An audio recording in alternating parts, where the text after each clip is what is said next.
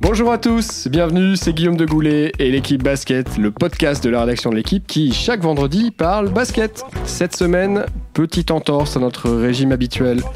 On ne parlera pas de NBA, non non messieurs, mais de Pro B. Et oui, la deuxième division française, dont la quatrième journée a lieu ce soir d'ailleurs, recèle quelques pépites, dont le Paris Basket qui jouera à Nancy, qui jouera contre Nancy, pardon, dimanche en fin d'après-midi. Alors pourquoi Paris, me diriez-vous, alors qu'on pourrait parler des Lakers, des Knicks ou des Suns? Eh bien tout simplement parce qu'il y a un gros projet qui est porté par un ancien boss des Minnesota Timberwolves, David Kahn, et ce, monsieur, ce David Kahn, il veut bâtir une équipe d'Euroleague à Paris à l'horizon 2022. C'est à la fois, vous me direz, proche et lointain, surtout dans un contexte, les sports collectifs dans la capitale, où le débat se résume actuellement au, au Qatar ou au désert. On reviendra aussi sur la récente nomination de Boris Dio en équipe de France. Le deuxième meilleur basketteur français de l'histoire intégrera en effet le staff des Bleus en janvier prochain au poste de manager général adjoint, au-dessus de Vincent Collet donc. Et forcément, cela interpelle et cela soulève quelques interrogations. Pour débattre de tous ces sujets passionnants, j'ai réuni autour de moi un trio inédit de passionnés cette saison avec Yann Onona qui a interrompu ses vacances car il avait beaucoup de choses à dire et sur Paris et sur Boris. Bonjour Yann. Salut Guillaume, salut à tous. Le très assidu Arnaud Lecomte, salut Nono. Toujours là. Bonjour. Et Gaëtan Scherer, bon désolé, hein, c'est pas encore cette semaine qu'on parlera des, des Phoenix Suns, mais promis on va bien y arriver avant la fin de la saison. Salut Gaëtan. J'y crois. Bonjour à tous. Voilà, vous connaissez le casting, on prend une grande inspiration. 3, 2, 1, début du game. Et on attaque d'entrée avec ce fameux projet parisien. Alors, euh, je vous disais tout à l'heure en introduction, David Kahn, un Américain qui a commencé sa carrière euh, comme journaliste à Portland, qui ensuite a travaillé avec les Pacers pendant quelques années, qui a pris la tête euh, des Minnesota Timberwolves, c'était entre 2009 je crois et 2013, c'est ça exactement, et qui veut bâtir une équipe euh, taillée Euroleague à l'horizon 2022. Alors messieurs, est-ce que c'est un projet déjà qui vous excite C'est un projet qui vous semble réaliste? Et est-ce que peut vraiment penser que Paris sera une place forte du basket dans les 2-3 années à venir, sachant l'historique, le poids historique. Paris n'a plus été sacré champion de France depuis 1997. Et l'histoire, est extrêmement compliquée dans la capitale avec le, le basket euh, en général. Euh, vaste débat. Euh, oui, oui, euh, il y a beaucoup d'excitation. enfin, bon, pour l'instant, on la ressent pas forcément tout de suite. En Pro B, là, pas- mais pas il pour n'y a pas encore non. eu un match à domicile. Donc, le premier a lieu dimanche contre Nancy en, en, en Pro B. Donc, c'est difficile d'être excité pour le moment. Bon, après, sur l'idée générale sur le futur tel qu'il devrait se dessiner à Paris, on est un peu excité parce que ça fait quand même euh, 20 ans qu'on attend un titre de champion de France, mais au-delà de ça, ça fait depuis toujours qu'on attend une équipe de dimension européenne. Euh, et Paris est la seule capitale d'Europe, en tout cas seule capitale des pays qui sont vraiment des pays de basket, ou en tout cas où le basket a, une ligue professionnelle, etc., qui euh, n'a pas de la seule capitale européenne qui n'a pas d'équipe euh, de, très haut niveau. Donc c'est un c'est un vrai souci. Après, je me, non, je me permets de te couper parce que j'ai remonté un petit peu l'histoire du club parisien. En 2007, au moment de la fusion entre Paris et le Valois, les, les deux maires d'alors, euh, messieurs Balkany et Delanoë, avaient fait un grand communiqué annonçant le lancement d'un club Alors, à horizon Euroleague trois ans plus tard. J'y arrive, j'y arrive doucement. Est-ce Euh, qu'on peut y croire? Non, non, mais je pense que le vrai changement, la vraie, euh, euh, euh, la vraie nouveauté, c'est qu'il y a un projet de salle. Le grand problème du basket à Paris, des sports de salle d'une manière générale à Paris, c'est de ne pas avoir de, ben, de- d'outils euh, dignes de, de notre époque, c'est-à-dire dignes du sport business. Donc aujourd'hui, euh, on, on- on sait qu'il y a euh, Bercy, Accor Arena, Hôtel hôtel, Accor, ouais. hôtel Accor Arena, oui, Accor non, Hôtel Accor Arena. Hôtel, ouais, c'est dans, dans le bon ordre. Euh, Il y a eu un problème de désordre hein, dans l'ensemble à, à Paris. Et euh, voilà, il y, a- il y a Bercy euh, qui fait plus de sport ou très peu de sport aujourd'hui, même si cette semaine il y a le, le tournoi de tennis, mais mais il n'y a pas de, de club résident à Bercy.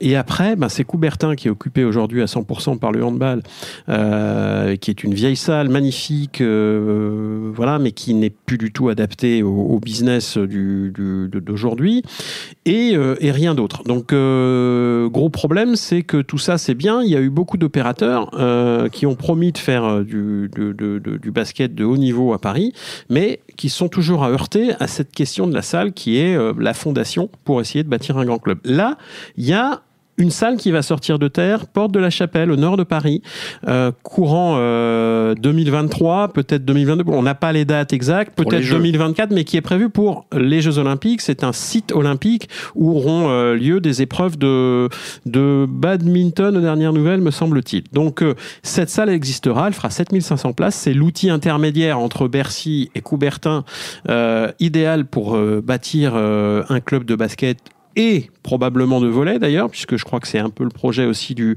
du volet euh, dont vous avez parlé récemment dans nos colonnes, euh, Guillaume. Donc euh, je crois que la base, c'est ça d'abord et avant tout. Et, ça, c'était automatique, c'était indispensable, c'était la condition sine qua non pour bâtir quelque chose. Après, vont-ils y arriver? Je ne sais pas, personne ne le sait aujourd'hui, mais en tout cas, la base y est, donc on a tout, tout le droit d'y rêver. Voilà. Oui, c'est vrai qu'au moins il y a cette cohérence-là avec euh, les Jeux 2024, euh, avec cet horizon-là euh, qui s'annonce. Alors c'est vrai qu'il y a eu beaucoup de débats sur la façon dont ce club parisien il s'est construit et où de la manière dont il est arrivé en Pro B, parce que c'est un club de N2 dont les, droits ont été rachetés à Hier Toulon. Et c'est comme ça que le Paris Basket est né. C'était juste le Hier Toulon de l'an passé qui s'est retrouvé en, en Pro B euh, à, la, suite de la descente euh, sportive. voilà, à la suite de la descente sportive, mais à la suite voilà, d'un rachat de droits. Mais c'est vrai qu'il y a cette, cohérence-là avec les Jeux 2024 qui arrivent, avec cette salle euh, qui devrait, qui devrait arriver, qui au moins a le mérite d'être présente. Voilà. Yann, tu, je, sais que tu as travaillé sur le, dossier. Il y aura d'ailleurs un, grand dossier dans, l'équipe euh, ce lundi pour revenir là-dessus, notamment sur ce premier match. Euh, Gaëtan dit voilà, il y a, l'outil qui arrive, mais l'outil va falloir patienter, il va falloir tenir 3-4 ans avant de pouvoir l'investir pleinement. Exactement, et c'est ce qui explique justement la stratégie sportive de, de ce nouveau Paris Basket, à savoir qu'ils ont décidé de s'installer en Pro B. Et vous le voyez dès cette année, ils veulent pas monter en Pro A cette année. Euh, je pense que quasiment ça les embêterait de, de faire une trop bonne saison. Je sais pas si on peut dire ça, mais ils ont donc un, budget intermédiaire, euh, je crois autour de 2,5 ou 2,7 millions d'euros. C'est-à-dire qu'ils sont dans le, dans le premier tiers ou le début du deuxième tiers de la Pro B. Et l'objectif, c'est de se maintenir tranquillement, de créer une culture et de traîner un peu comme ça dans l'antichambre pendant que le club euh, euh, construit un peu ses structures, ses infrastructures, puisqu'aujourd'hui le club est totalement éclaté. Hein. Il joue à, Carpentier son premier match ce week-end, mais il s'entraîne dans l'Est à Noisy-le-Grand. En Leaders Cup de Pro B, ils ont joué à Rueil et à Cergy-Pontoise. Euh, donc c'est dire où ils en sont aujourd'hui. Hein. David Kahn, qu'on a rencontré au début de l'été, nous, nous expliquait qu'ils n'avaient même pas de page blanche. On dit souvent qu'on part d'une page blanche. Je disais, nous, on n'avait même pas la page blanche. On part de rien. Il faut inventer euh, la couleur des maillots, euh, le logo. Euh, ils sont vraiment partis de, zéro. Et aujourd'hui, ils espèrent, comme ça, traîner un peu et, monter en proie, monter en puissance un peu plus tard, notamment quand il y a la certitude de, d'avoir cette salle. Parce que tant qu'il n'y a pas cette salle, il n'y aura pas moyen de générer énormément d'argent ou assez d'argent pour pouvoir euh, continuer à grandir sans risquer euh, bah, de perdre de l'argent. Euh. Et donc le business model de ce club dépend de ça. Euh, il y a un élément, euh, voilà, justement, qui est intéressant dans tout ça, c'est que, ok, euh, ils veulent pas monter tout de suite dans l'élite parce que ce n'est pas dans le dans le dans le plan de dans le plan dans le parcours prévu pour pour pour le développement de ce club, parce que ça irait trop vite, certainement, parce que pour l'instant, donc effectivement, en termes de structure, rien n'est tout à fait prêt, mais ils veulent, il faut pas non plus qu'ils descendent, et c'est aussi ça le risque de cette saison en Pro B, c'est que on sait très bien que la Pro B c'est très compliqué que c'est, euh, on peut très rapidement, malgré un petit budget, malgré un effectif, on peut rapidement euh, se retrouver dans une dans une spirale très négative et on n'est pas à l'abri de, de, de descendre en national. Et là, ce serait euh, un, un énorme coup d'arrêt, voire une catastrophe pour le développement de ce club, que de devoir repartir d'un échelon plus bas. Donc il y a toujours ce risque. Pour le moment, rien ne dit que ce Paris Basketball là, puisqu'il faut l'appeler comme ça, Paris Basketball, hein, ils sont très insistants sur sur ce sujet-là, les gens du, du club, c'est le nom du club.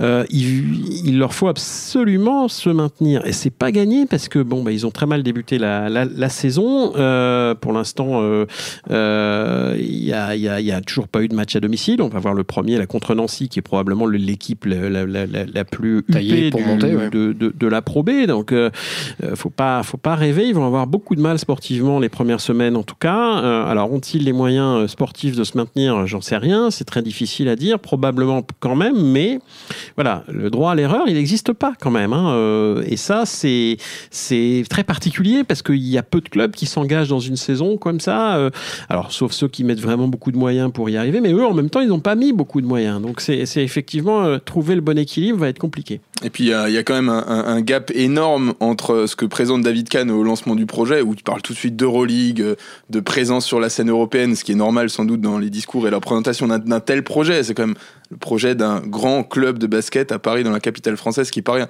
Donc c'est normal qu'il présente ça. Et puis d'un autre côté, euh, on est quand même en train de parler d'un club qui doit se maintenir en Pro B pour ne serait-ce que poser la première pierre de cet édifice euh, immense. Ouais, c'est le grand écart. Donc c'est ce grand écart qui va être compliqué à gérer. Je trouve que pour l'instant le coach dans ses discours, euh, Jean-Christophe Pratt, il le fait bien, c'est-à-dire qu'il est, il est mesuré et lui quand il parle des objectifs de son club, la première chose c'est ne pas descendre, rester en Pro B, c'est ça qui compte. Et je pense, je pense que c'est important justement de dire un mot de, Jean-Christophe Pratt parce que c'est le symbole de, je pense, de la bonne démarche, euh, en tout cas qui a été faite par, euh, par le club. Je pense qu'ils ont pris plusieurs bonnes personnes euh, et Jean-Christophe Pratt va être l'un des, l'un des éléments clés puisque c'est un coach formateur. dont on parle beaucoup chaque année pour reprendre des clubs de, de l'élite et qui à chaque fois en fait se fait passer devant par euh, par d'autres euh, d'autres coachs. Je pense que c'est la, la personne idoine. Il va, c'est lui qui a notamment découvert Yakuba Ouattara quand il était à, à, Denain et qui a fait sortir énormément de, de jeunes joueurs. Donc c'est la bonne personne pour pour aller scouter, recruter, faire grandir des jeunes assez vite. Euh, ça c'est pas mal. Et l'autre personne, l'autre cheville ouvrière du club, c'est donc Romuald Coustre, qui est le directeur opérationnel des opérations ouais, basket. Je sais pas quel est son titre exact, euh, un peu pompeux pour le niveau du club actuel, mais néanmoins, euh, c'est l'ancien euh, général manager de Gravelines qui avait fait de très bonnes choses à Gravelines et donc qui gère un peu tout le côté organisationnel du club et logistique aujourd'hui. donc c'est bon, c'est quand même le signe, c'est quand même un signe qui positif et il faut ajouter à cela que David Kahn, que j'ai croisé lors du Media Day euh, organisé par le club à la, Halle Carpentier, euh, David Kahn m'a indiqué que si jamais il y avait des soucis, ils n'hésiteraient pas euh, en cours de saison à sortir le carnet de chèques pour recruter lourd s'ils avaient besoin de donner un coup de booster à l'équipe. David, Kahn, puisque tu en parles justement, on peut peut-être juste dire un mot sur ce, personnage. Qui est-il? Il est, il est quand même parti de Minnesota avec une image très abîmée. Euh, aux États-Unis, c'est pas le manager qui a, euh, qui a laissé la, la meilleure trace euh, sur sa franchise. Il y a même un suiveur des, des Wolves. Là, je regardais un peu, je suivais un peu les papiers qui ont été faits après son départ, qui en parlait comme du pire manager qui a jamais été en poste en NBA.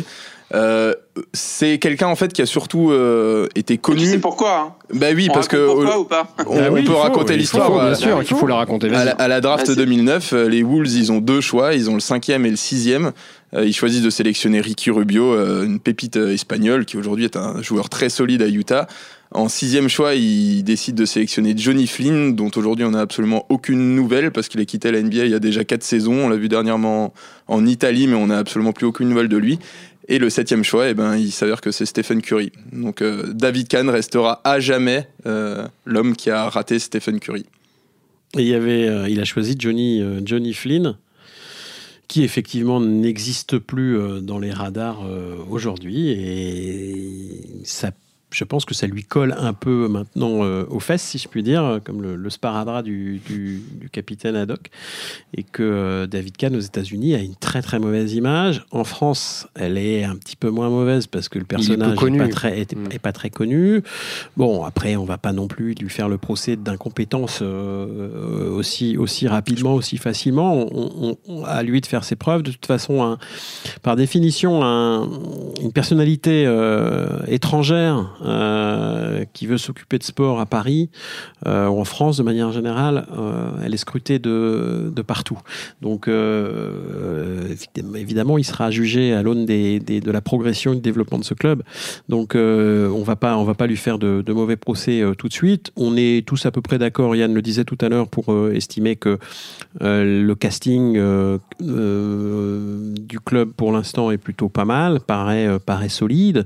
il s'est plutôt bien entouré. il a plutôt une bonne attitude. Moi, pour avoir assisté à, une ou deux conférences de presse, j'ai trouvé son attitude extrêmement respectueuse du basket français. C'est pas quelqu'un qui arrive en disant c'est moi que là je vais tout révolutionner, c'est moi qui vais, qui vais faire de Paris une grande équipe de, de, de basket européenne. Donc honnêtement, il y a, pour l'instant, il y a eu très peu de très peu d'erreurs, très peu de, fausses notes. Donc voilà, mais c'est encore tout neuf. Euh, ils ont tout approuvé, donc euh, effectivement, il sera, il sera quand même assez attendu, ce monsieur. Pour terminer sur ce, pour clore plutôt ce, dossier parisien, une, j'ai une dernière question moi à vous poser. Euh, Paris en, en, Pro c'est bien, mais il y a déjà deux clubs franciliens hein, qui sont, qui sont concurrents, qui évoluent en, en, en Jeep Elite le Valois et Nanterre. Euh, la question est simple est-ce qu'il y a la place pour un club parisien, sachant que le Valois et Nanterre, euh, le Valois a longtemps été associé à, Paris, on l'a dit tout à l'heure. Le Valois et Nanterre, euh, comment dire, ont aussi envie d'avoir l'étiquette de, club parisien un petit peu sur les, sur les épaules. Yann? C'est une vaste question. chacun a essayé de nouer des partenariats de son côté, de, de draguer, draguer l'Euroleague. Mais l'Île-de-France reste quand même, je pense, le bassin euh, où il y a le, plus de talent en France, euh, en tout cas au niveau basket. Je ne vois pas ce qui empêcherait, euh, je vois pas ce qui empêcherait un troisième club d'exister. Et surtout, j'ai du mal à voir ce qui peut surpasser le simple nom, en fait, la simple marque Paris par rapport à Levallois ou Nanterre. Je pense que c'est pas la même chose symboliquement. Euh, je pense que ça, ça peut faire, euh, oui, ça peut aller plus haut, plus loin, je pense. Et euh, encore une fois, le, problème de la salle, j'y reviens, mais il est, il est, il est fondamental. Et aujourd'hui, quand on a un projet de, de, salle de 7500 places olympiques, avec éventuellement Bercy pour, pour, pour voir plus haut, bah, c'est difficile d'imaginer que le Valois, qui va partir à Boulogne tôt ou tard, avec un projet de salle, mais beaucoup plus petite, autour de 5000 places, et Nanterre aujourd'hui qui se contente d'une salle de qui doit faire un petit 3000, euh, même s'il y a, il y a, il y a la il y a l'aréna du rugby euh, pas très loin, bon, qui est, qui est dans une dimension encore différente. Euh, c'est difficile d'imaginer le, le Valois Boulogne et Nanterre rivaliser en, en termes d'ambition européenne. Or c'est bien là tout le toute la tout l'enjeu, tout le débat autour du basket à Paris ou dans le Grand Paris quoi. C'est d'avoir une équipe qui joue les premiers rôles en Euroleague. Et euh, il est évident qu'il n'y en aura pas trois en Euroleague. S'il y en a une, ce sera formidable. Et puis avec l'Asvel, ça ferait deux équipes euh, françaises, voire trois avec Strasbourg. enfin là, on, là, on extrapole un peu, mais c'est sûr que le Valois, Boulogne ou Nanterre, pour l'instant, euh, je ne pense pas qu'ils boxent dans la même catégorie que ce Paris Basketball qui est encore en probé et qui a encore tout à, tout à prouver, hein, on est d'accord. Alors lui, il n'a pas porté le maillot de Paris-Levallois, il a porté le maillot juste de Levallois, c'était la saison dernière, il a 36 ans, 247 sélections en équipe de France, dont il était euh, capitaine un, sacré paquet de fois, quelques médailles, et je veux évidemment parler de, de Boris Dio. Euh, Boris Dio, c'est 14 ans en NBA, euh, pas mal de balades en bateau depuis, depuis quelques mois. Et donc ce nouveau rôle que la, fédération, que Jean-Pierre Sutia, le président de la FFBB, lui a, lui a octroyé, lui a décerné manager général adjoint. Euh, détaché pour superviser euh, l'équipe de France, détaché pour euh, être dans le relationnel avec les franchises NBA, les universités NC2A, un petit peu de ce que faisait autrefois Crawford Palmer.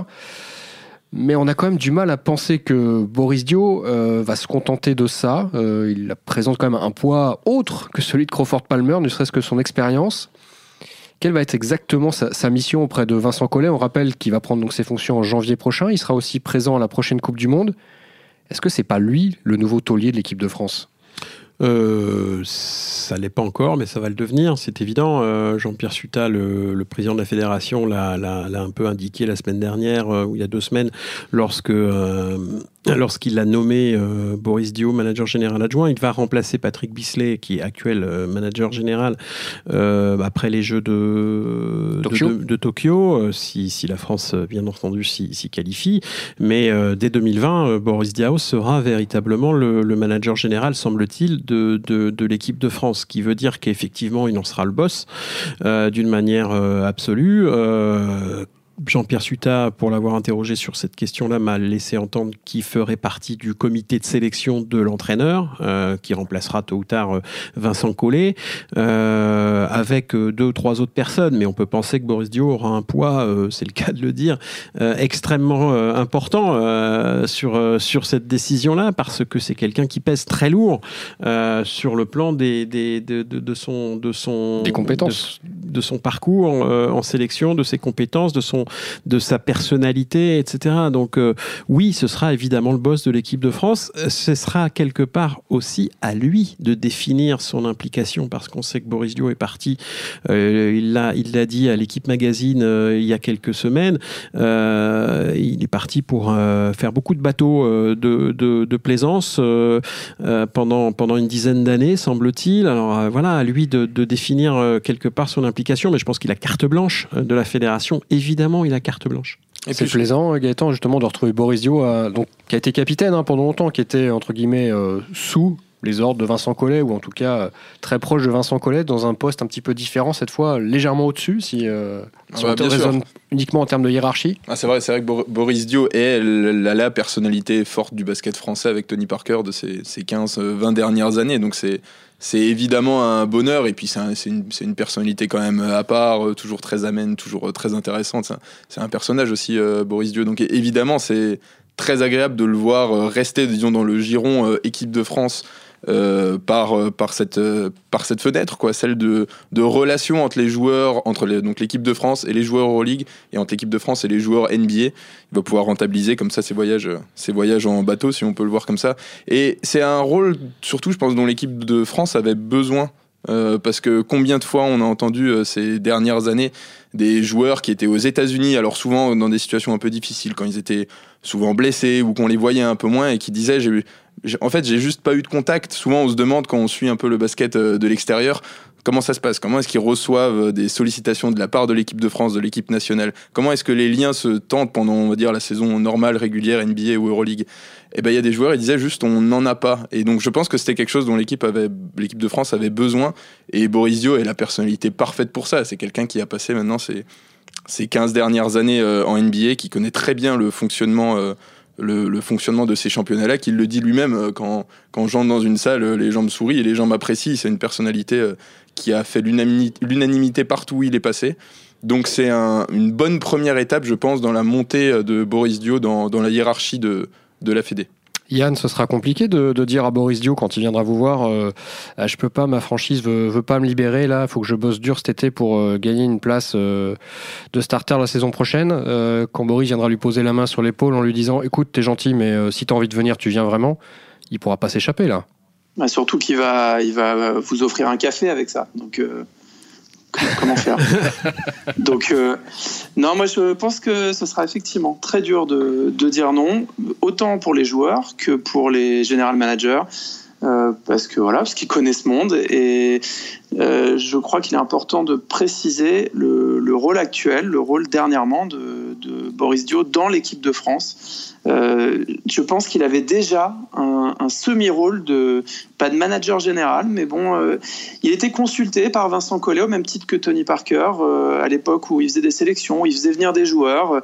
Ça n'a jamais été dit comme tel, comme ça, mais on sait, Vincent Collet a déjà admis qu'il y avait des discussions, qui consultait son capitaine, qui consultait Tony Parker pour avoir leur avis sur est-ce que ça vaut le coup qu'un tel vienne ou comment vous jouez, comment les uns jouent avec les autres, quelles sont les meilleures associations. quand on se baladait avec l'équipe de France dernièrement, on voyait systématiquement Boris Dio organiser tout. C'était un peu le, géo hein, de, des colonies de vacances de l'équipe de France. Donc il organisait les parties de cartes. Dès qu'il y avait une sortie à faire, bah, il inventait des trucs. On va visiter une cave à vin, on va dans une grotte. Euh, à l'entraînement, c'est lui qui fait le lien entre les uns et les autres. Enfin, c'est, il est incontournable en fait, incontournable. Donc euh, il me paraît évident que si la France n'avait pas, si la fédération n'avait pas réagi, ne l'avait pas conservé dans son giron immédiatement, euh, ça aurait été euh, très très pénalisant. Euh, voilà, sur le plan basket, basket à l'intérieur du groupe, sur le terrain, hors terrain, sur, beaucoup d'éléments. Et puis il l'a dit lui-même, d'ailleurs, justement dans son interview à l'équipe Mag là, de, la fin de l'été, où il disait que euh, lui, il ne comprenait pas le discours des joueurs NBA qui disaient mais ma franchise elle me retient, je ne peux pas venir en équipe de France.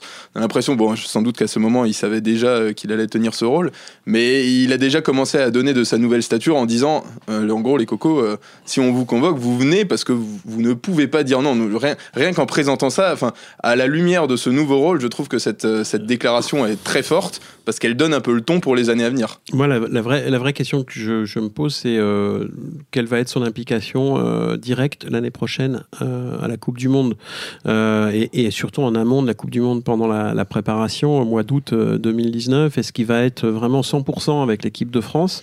Parce que c'est un peu ce qu'avait laissé entendre Jean-Pierre Suta dernièrement. Est-ce que est-ce qu'il sera au quotidien avec eux sur toute la préparation, sur une partie de la préparation? Est-ce qu'il fera des allers-retours avec euh, euh, bah, avec son bateau, euh, avec ses obligations business extrasportives ou simplement oisives, hein, puisque il l'a dit lui-même, il est voilà maintenant il se sent vraiment totalement libre de faire un peu ce qu'il veut.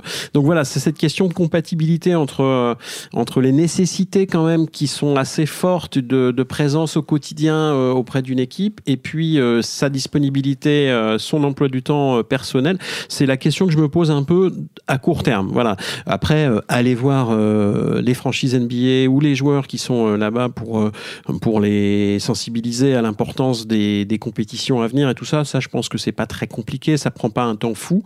C'est une question d'organisation simplement, et ça, là-dessus, on peut lui faire confiance. Euh, voilà. Après, c'est effectivement la, présence au quotidien. Je, je, je, je m'interroge.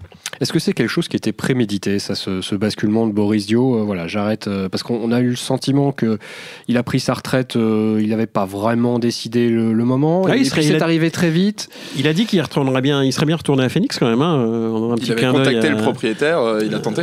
voilà, donc je suis pas sûr que c'était totalement prémédité.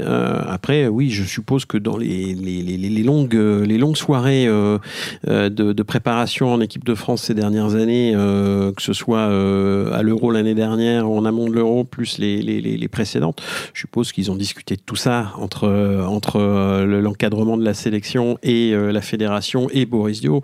Je pense qu'effectivement, il y avait ce projet-là, était, était, était dans les têtes de tout le monde depuis un moment.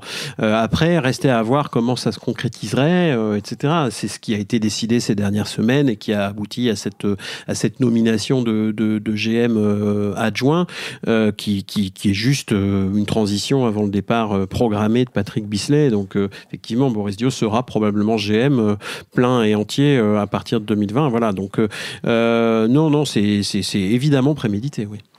Et il est important de, de préciser qu'on rompt hein, avec une tradition et un reproche qui a souvent été fait à la Fédération française de ne pas impliquer assez euh, ces anciens joueurs et ces grands, euh, ces légendes quoi, euh, sur le terrain. Justement, cette, cette légende, messieurs, on le sent, donc il va être investi, il va être investi pleinement, il va être associé forcément à une réflexion à la succession de Vincent Collet. tu l'évoquais tout à ah, l'heure, Arnaud. Ça a été dit clairement. Ça a été dit clairement, mais justement, pour qui est-ce qu'il va rouler euh, Borisio? Est-ce qu'on a déjà une idée de, ça? Est-ce y difficile, euh, difficile à dire euh, pour le moment parce que on, est tous d'accord pour dire que si Vincent Collet euh, va, va effectuer euh, une dixième, euh, enfin même euh, ça fait dix ans maintenant, donc ça va faire une onzième une douzième campagne l'année prochaine. on est tous d'accord pour pour dire que s'il a été prolongé et maintenu, c'est aussi parce qu'il n'y avait pas forcément de remplaçant évident, de successeur évident derrière derrière lui. donc il y en a pas davantage à ma connaissance aujourd'hui. je ne sais pas si des des des des des, des vont se révéler dans les années, euh, dans les mois à venir. Euh, J'en suis pas convaincu, mais voilà. Après, Boris a peut-être une idée en tête. Euh, peut-être qu'il a qu'il a euh, contacté des gens. Je, je ne pense pas. Moi, à mon avis, connaissant Boris, c'est pas du tout comme ça qu'il fonctionne. Il n'est pas il est pas dans une logique de comment dire de travailler vraiment en amont sur sur sur sur la suite. Pour l'instant, c'est pas d'actualité forcément, puisqu'on sait que Vincent Collet sera en place à la Coupe du Monde l'année prochaine et euh, très probablement au, au, au, JO, mais surtout au TQO, parce que les JO sera difficile d'y aller directement après la Coupe du Monde. Euh, il faudra passer par des TQO, des tournois de qualification en 2020, quelques semaines avant Tokyo, comme ça avait été le cas aux Philippines, rappelez-vous, avant l'édition le, 2016 des JO. Euh, donc on peut penser que Vincent Collet sera en place jusqu'en juillet 2020 minimum. Euh, et puis après, qu'après 2020, il passera la, il passera la main. Euh, c'est, je crois, ce qui est un peu prévu. Donc voilà, c'est à ce moment-là que les choses se feront probablement. C'est encore un peu tôt, à mon avis, pour parler de tout ça. Ouais, même si on peut imaginer éventuellement un, petit peu ce qui se fait en équipe de France du handball, par exemple, où les anciens internationaux euh, ont arrêté de jouer puis sont basculés directement dans l'encadrement. Je pense par exemple à Didier Dinard, hein, qui est glissé directement.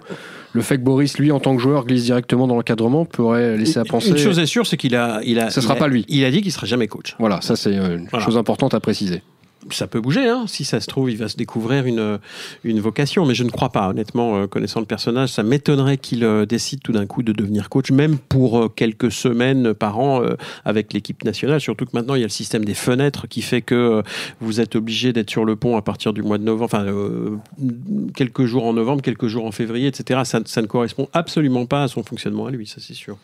Bon, en tout cas, c'est un, dossier euh, comme le dossier parisien, d'ailleurs, qu'on suivra de, très près. Euh, Boris Dio à la tête de l'équipe de France, forcément, évidemment, toujours euh, très excitant. Peut-être qu'il nommera Tony Parker comme entraîneur, sait-on jamais, je plaisante, bien évidemment.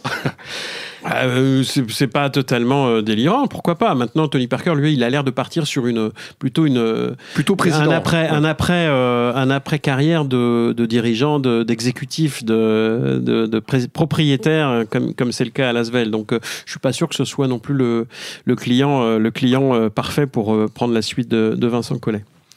Merci beaucoup, messieurs. On se retrouve la semaine prochaine. Arnaud, Gaëtan, Yann, je vous souhaite une belle semaine et je vous dis à très bientôt. Bonsoir. Ciao, ciao. À plus.